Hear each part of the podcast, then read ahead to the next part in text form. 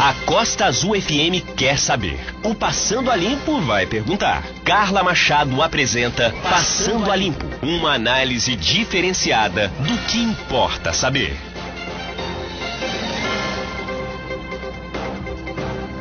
Ótimo dia para você que está ligado aqui na Rádio Costa Azul FM 93,1. Excelente quarta-feira, dia 27 de janeiro, 10 e 2, horário de Brasília. É, muito obrigada pela sua audiência aqui no Passando a Limpo, que começa num oferecimento de Azulando Piscinas. Solução para sua piscina na Azulando Piscinas. Você que está aí com esse verãozão, precisando de um lazer aí doméstico, né? Domiciliar, você pode achar lá na Azulando Piscinas no investimento na sua piscina, o sonho da piscina própria. Laboratório Vida, cuide da sua saúde com os melhores preços. Laboratório é Vida, também melhores preços para exame da Covid-19. O Laboratório Vida fica ali no finalzinho da Coronel Carvalho, viu, gente? Aqui no centro de Angra. E também um oferecimento de postos Ipiranga, condições especiais para caminhoneiros e motoristas de aplicativo. Dá um pulinho lá no posto Ipiranga na entrada da Ribeira que você não vai se arrepender. E também é, agradecer aqui ao OK Net Fibra da Net Angra por nos proporcionar uma internet de qualidade para que possamos trabalhar remotamente nessa pandemia do novo coronavírus. Muito bem. Na segunda-feira eu conversei com a professora Miriam Lund. Ela é professora de finanças da Fundação Getúlio Vargas e explicou aí como é que a gente deve lidar com as nossas contas nesse início de ano, né? Qual, pagar à vista, pagar a prazo, como investir, é, enfim, todas essas questões financeiras está lá no nosso site, costazulfm.com.br e também nas plataformas de podcast. E hoje eu trago aqui para você, ouvinte do Passando a Limpo, a Sandra Jane. A Sandra Jane, ela é presidente da Associação das Escolas Particulares de Angra dos Reis e também proprietária do Colégio Jean Piaget, da Escola Jean Piaget. É, nós estamos falando aqui sobre educação já desde a semana passada, assim, porque a gente sabe o quanto é importante essa questão da educação. É, aqui no Passando a Limpo, para a gente, é uma das coisas mais, é um dos temas mais importantes e também nós acreditamos que para toda a nossa sociedade a educação é um dos temas primordiais. É, e a gente vai falar sobre educação mais uma vez, vamos relatar aí é, sobre como está a questão das escolas particulares em Angra. Mas antes disso, antes de dar um bom dia aqui para Sandra Jane, eu preciso é, passar algumas informações. É, mais de, eu tenho informação aqui que mais de 26 mil alunos migraram das escolas particulares para o ensino público no Rio de Janeiro em 2021. É, nós temos também aqui ó, outra questão, que as escolas particulares do Distrito Federal iniciam o ano letivo de 2021 e a previsão é que 60% dos alunos voltem às aulas presenciais. O outra, outro dado que eu tenho aqui é que lá em Minas Gerais, em extrema Minas Gerais, as escolas particulares retomam as aulas presenciais. A autorização foi dada pela prefeitura na sexta-feira passada e as, as escolas poderão receber 30% da capacidade dos alunos. A outra notícia também é que as escolas particulares no Acre iniciaram o ano letivo na última segunda-feira com, com o ensino presencial também. Ou seja, eu, por que, que eu peguei esses dados? Porque a gente vê uma movimentação das escolas tentando se adaptar com os protocolos de higiene, todos esses protocolos, para retomar as aulas presenciais de alguma forma. Sandra, muito bom dia, muito obrigada pela sua participação aqui no Passando a Limpo. E aí, a primeira pergunta que eu lhe faço, diante de todas essas notícias, primeira coisa, como é que está a situação das escolas particulares aqui no município de Angra dos Reis? Bom dia, Carla, bom dia a todos os ouvintes. Não está boa, né? A situação da escola no Brasil inteiro, em particular, está muito complicada. Nós temos, inclusive, vários grupos, como o Bennett, por exemplo, escolas imensas, inclusive fechando. Nós temos algumas escolas já em Angra pequenas também fechando. As grandes também, que têm um suporte maior de aluno, que vão até o ensino médio, por exemplo, com muitas dificuldades financeiras. Aí nós temos duas questões. Nós temos a questão é, da evasão, por exemplo, que foi o que sofreu mais, foi a educação infantil, pela não obrigatoriedade desse segmento, que é uma pena, porque a educação infantil é fundamental na vida de qualquer. A primeira infância é fundamental e também uma acomodação financeira dos pais nesse quesito. Eu não vou pagar aula online porque a criança não aprende, que também não é verdade, depende também da faixa etária. Um maternal realmente tem um comprometimento, mas um jardim 3 não. Um primeiro ano não, até um jardim 2 se você faz um trabalho interessante, né, dinâmico, a criança realmente evolui muito mais do que se ficar em casa num celular ou em frente a uma televisão, enfim, que isso aconteceu muito, né? Então a situação da escola é essa e a gente está lutando aí para ver se a gente consegue voltar, é, quando for liberado, quando pudermos voltar, uma educação híbrida, né? O que, que é isso? Você tem, eu tenho uma sala para 20 alunos e tem 20 alunos. Então a metade fica e metade fica em casa. Então cada um tem o seu jeito de ir, mas as escolas já estão preparadas, inclusive, em MGs para esse tipo de educação, que tem inclusive um custo mais elevado para a escola, né? É, então a criança essa é, a minha, essa é a minha próxima questão. O que, que vocês é, pleiteiam aí nesse início de ano letivo? Como é que vai começar? O que, que vocês esperam que aconteça brevemente? O que, que vocês esperam que aconteça num futuro é, a médio prazo? É, essa é a questão. O que, que vocês querem agora no início em relação ao ensino mesmo? Vai voltar online? Depois se pretende voltar de forma híbrida? Como é que vai ser esse processo? É, nós todos nós voltaremos online, porque é uma questão, inclusive, governamental, né? E ela também não está preparada ainda para a gente abrir as escolas todas. A gente sabe disso, a gente tem essa consciência e nem isso a gente quer. Uma responsabilidade muito grande de todo mundo. Embora tenha também, inclusive, uma questão também política embutida. Então nós vamos começar com educação online, esperando para ver essa movimentação do Covid, da vacina, toda essa questão, para a gente começar gradualmente a inserir as crianças na escola. A nível financeiro, que a gente pede a, a muito curto prazo, vereadores, prefeitura, todo o poder público que possa, é que isentem os impostos das escolas particulares. Porque se você não está arrecadando direito, como é que você pode ter uma despesa maior do que a receita, né? Então, assim, aí vem uma receita rápida para quebrar. E, olha, são, sabe quantas escolas particulares no município de Reis? Cerca de 54 escolas. Não, é, não são poucas escolas. Né? Você imagina Sim. esse contingente, né? de funcionários, de professores. Então, é realmente uma situação muito ampla.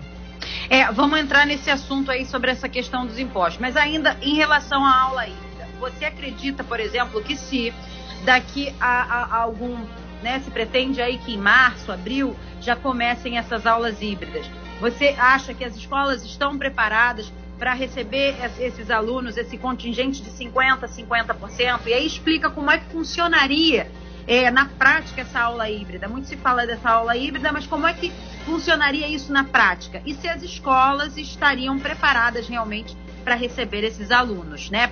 Não colocando em risco nem a vida dos alunos, nem a vida dos professores, nem de todos os funcionários da, da escola, né?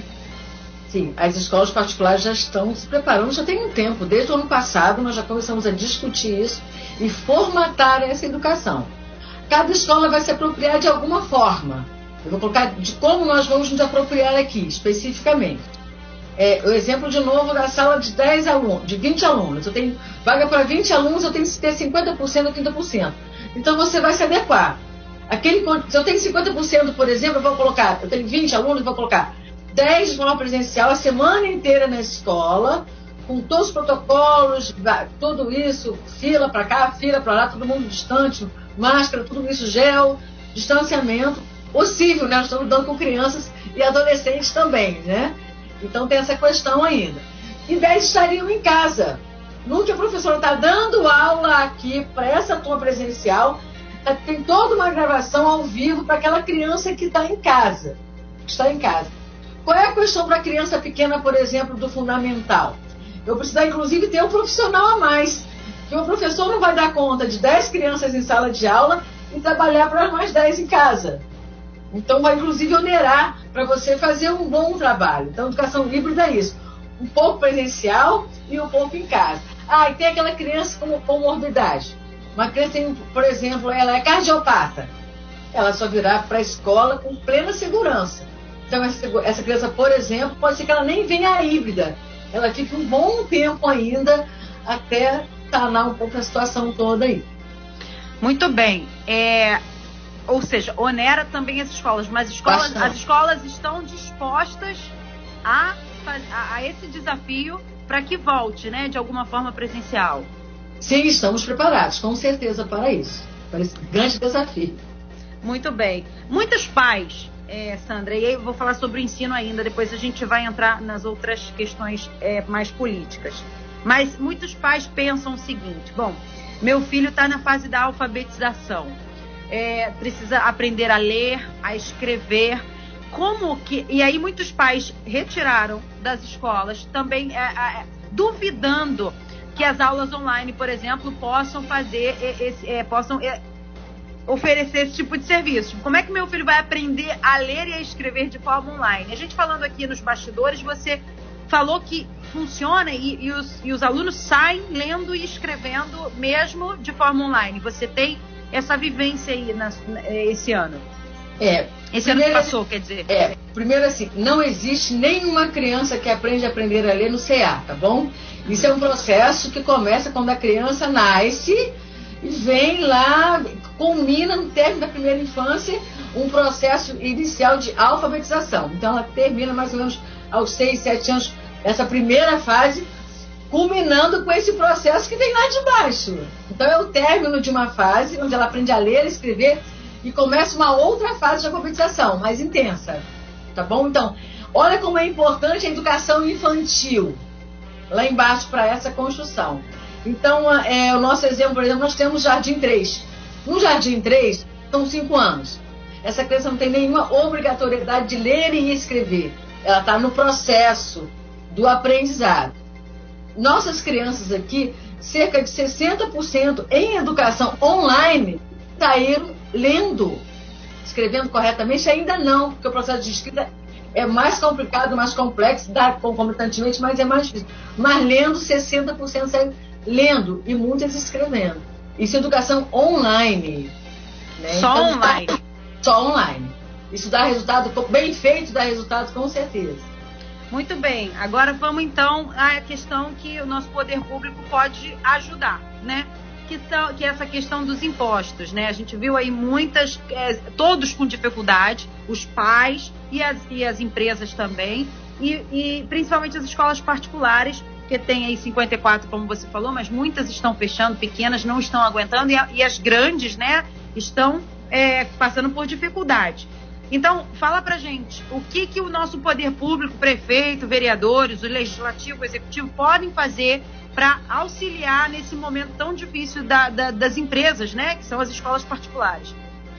Uh, o ano passado nós já tínhamos entrado com esse pedido com o para o prefeito, também para os vereadores, e foi negado no gabinete, e o vereador, os vereadores não deram nem muito conta disso, né?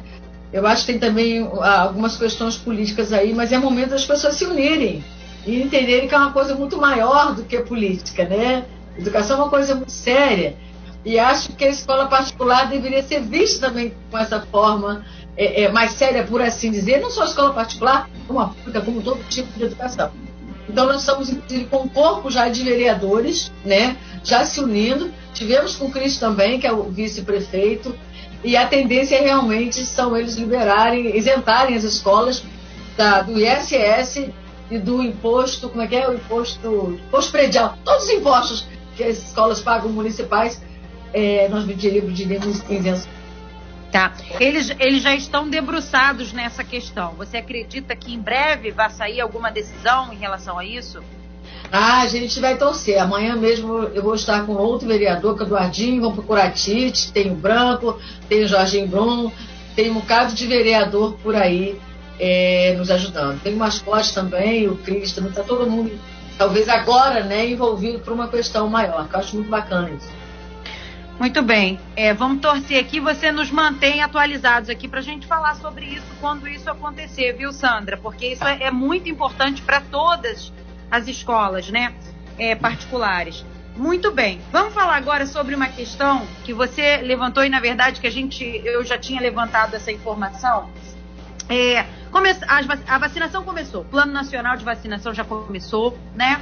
É, as escolas, toda, todas as cidades, todos os municípios desse Brasil já receberam vacina. É, há uma quantidade bem é, ínfima, mas, aí, mas recebemos alguma coisa. E já começou esse plano nacional de vacinação. É, mas eu estava vendo é, o plano nacional e aí eu vi que a, a prioridade são os idosos, aquela questão da, dos profissionais da saúde, que estão na linha de frente. E tinha percebido que os professores também estavam lá na, nas primeiras fases da vacinação. Logo em seguida que começou a vacina, e eu até conversei com o, o doutor Bogado sobre essa questão da vacinação, eu vi que as, os profissionais de educação caíram, eles não aparecem nem na quarta fase. Eles estão da quarta fase em diante, né? Porque eles são um grupo prioritário, está lá, como grupo prioritário os profissionais de educação. Mas eles não, é, eles não aparecem ali da, antes da quarta fase. Ou seja, só da quarta fase em diante. É uma prioridade meio, né? E aí a gente percebe o quanto é, o nosso país dá valor a essa questão da educação né? Ou seja, caiu para baixo mesmo, total, literalmente, né? É, lá do início, estava lá nas primeiras fases, foi para quinta fase em diante. Então, assim, como a gente leva a sério a nossa, a nossa educação e como a gente prioriza a educação, para não dizer o contrário. O que, que você acha sobre isso, Sandra? Bom, isso é uma questão, infelizmente, histórica, né? Isso começou assim que, o, que Portugal é, chegou aqui tentando colonizar, isso já vem muito lá de baixo. Então, assim, nunca, nunca nesse país a educação foi prioridade. Se você buscar historicamente é, essa questão do Brasil, é, por exemplo, em 1960, tá bom? Um professor ganhava igual a um juiz. Você acredita isso? Um professor universitário ganhava igual a um juiz, dava um certo valor naquela época. Com o tempo, aí vou, vou só vaguear um pouquinho, tá bom, por favor, Carla? Sim, Com fica tempo, à vontade. Exemplo, quando aconteceu, por exemplo, gente, eu não sou partidária mais nada, eu não me envolvo mais com política, minha política hoje é educação só, tá bom? Vou falar historicamente. Então, assim, é, quando a ditadura militar entrou, nós tínhamos um corpo de educação pública, por exemplo, extremamente bom. É o inverso. Aquela época, por exemplo, ia para a escola particular quem não conseguia entrar na escola pública. Né? Era o inverso essa questão. Quem tem a minha idade aí, 65 anos, né, por aí lembra desse processo todo. Quando o governo militar pegou a educação, esse povo começou a pensar, porque começou uma certa revolta, um levante aqui, um levante ali. Eles fizeram o quê?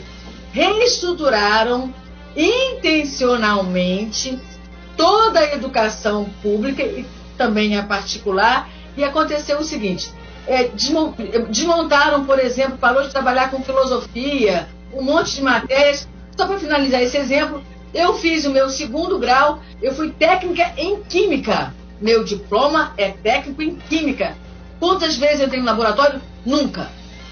Eu nunca entrei num laboratório. Então, aí começou o desmonte da, da, da educação pública, inclusive.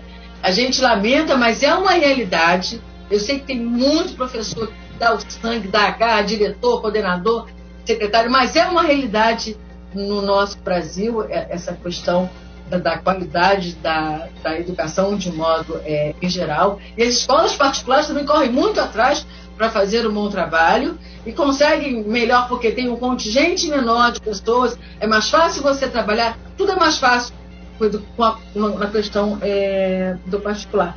Então tem essa história. Eu duvido que no Japão o professor esteja relegado a quinto plano, a décimo plano.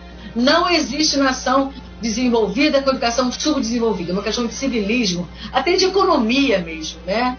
Então essa é a intenção realmente política do brasileiro continuar dizendo amém, né? Amém, amém, amém é, e, não, e não perceber o quanto que a educação muda e é só através dela que você consegue, por exemplo, mobilização social, você mobilidade, na verdade, social.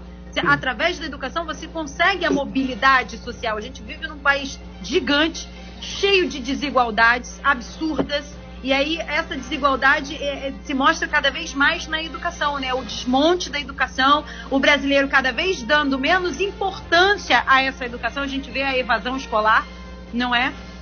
É, é você Desculpa, só, só um, por exemplo, sim, essa questão sim. própria da educação infantil, por exemplo, já é obrigado oficialmente você, a partir de quatro anos, manter essa criança na escola. Mas os pais não têm nem, eles não têm realmente consciência da importância disso porque não tinha nenhuma formação a esse respeito, né? Então a educação Sim. brasileira é aquela que trabalha com a criança calada, né? Só para fazer prova, decorar, fazer prova, acertar e, e errar. E, então a criança não tem nem a chance de errar, né? Com simplicidade, né? Eu devo tentar hipotetizar. Então educação feita realmente para encolher o brasileiro. E essa questão do professor, inclusive é uma, é uma batalha nossa, essa questão também com os governos aqui, para que a gente priorize professores e educação é, nessa questão de vacinação. Na vacinação, para que as aulas retornem, retor retornem, né? Retomem as aulas aí o mais breve possível.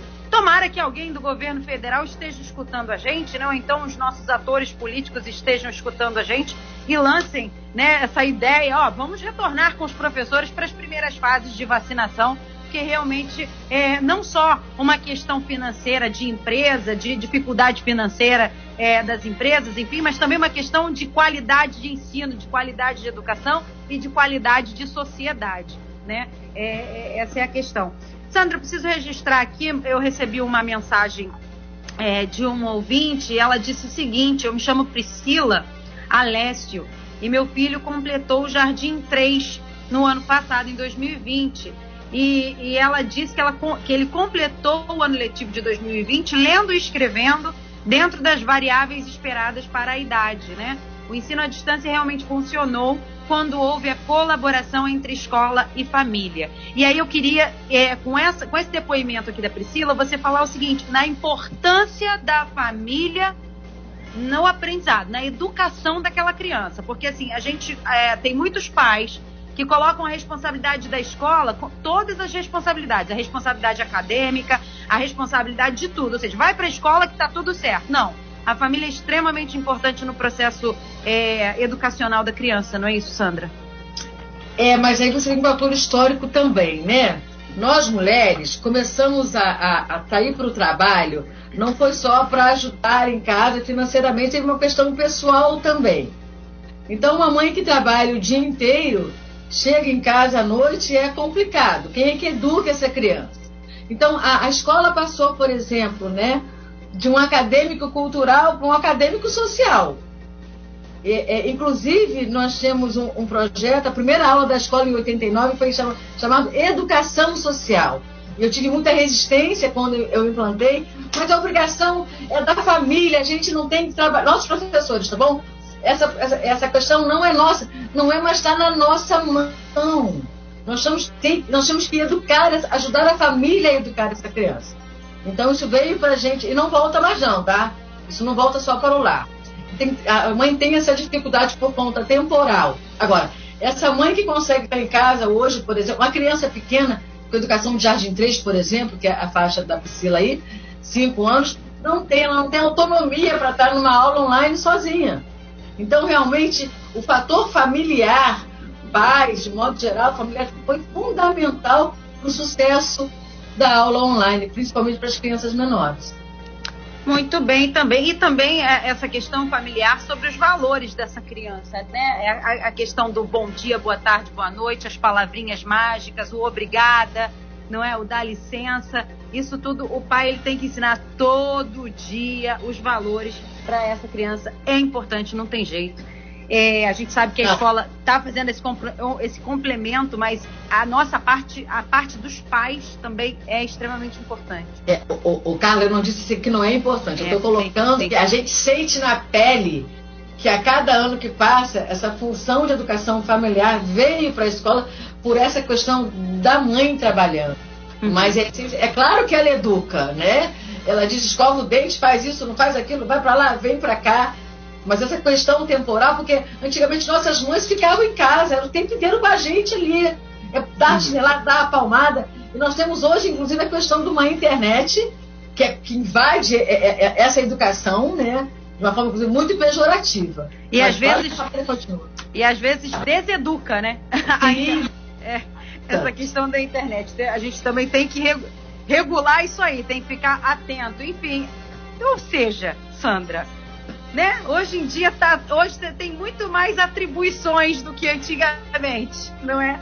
Muito bem, olha, é, eu adorei nosso bate-papo, a gente falar sobre educação, estaremos sempre falando sobre isso. Já te convido de antemão aqui para uma próxima oportunidade, a gente falar sobre algum, algum outro tema relacionado à educação que seja interessante. Fica aí o convite para você me sugerir esse tipo de, de, de, de, de tema.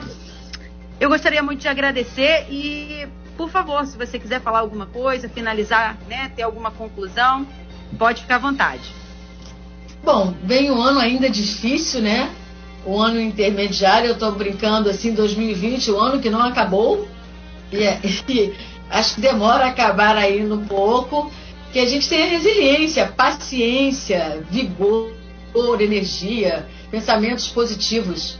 E vamos, vamos recebendo que a gente, mudando o que a gente pode mudar e aceitando o que a gente não pode. É basicamente isso. E as famílias também, né? Que venha um, um, um trabalho conjunto bem bacana, igual aconteceu o ano passado.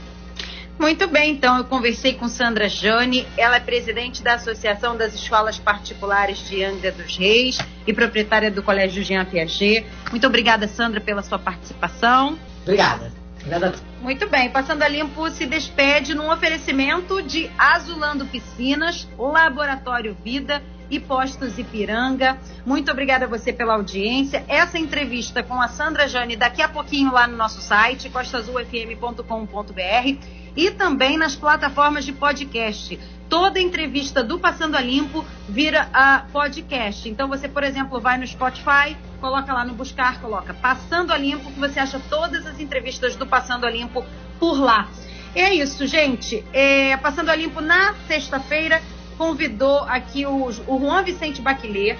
Ele é cientista político e a gente vai falar sobre essa questão da era Biden. Vamos falar sobre o Brexit, enfim, com o Juan Vicente Baquiler, cientista político. É, então é isso. Te encontro logo mais às 6 horas da tarde no programa das 6. Um beijo para todo mundo. Excelente quarta-feira. Tchau, tchau.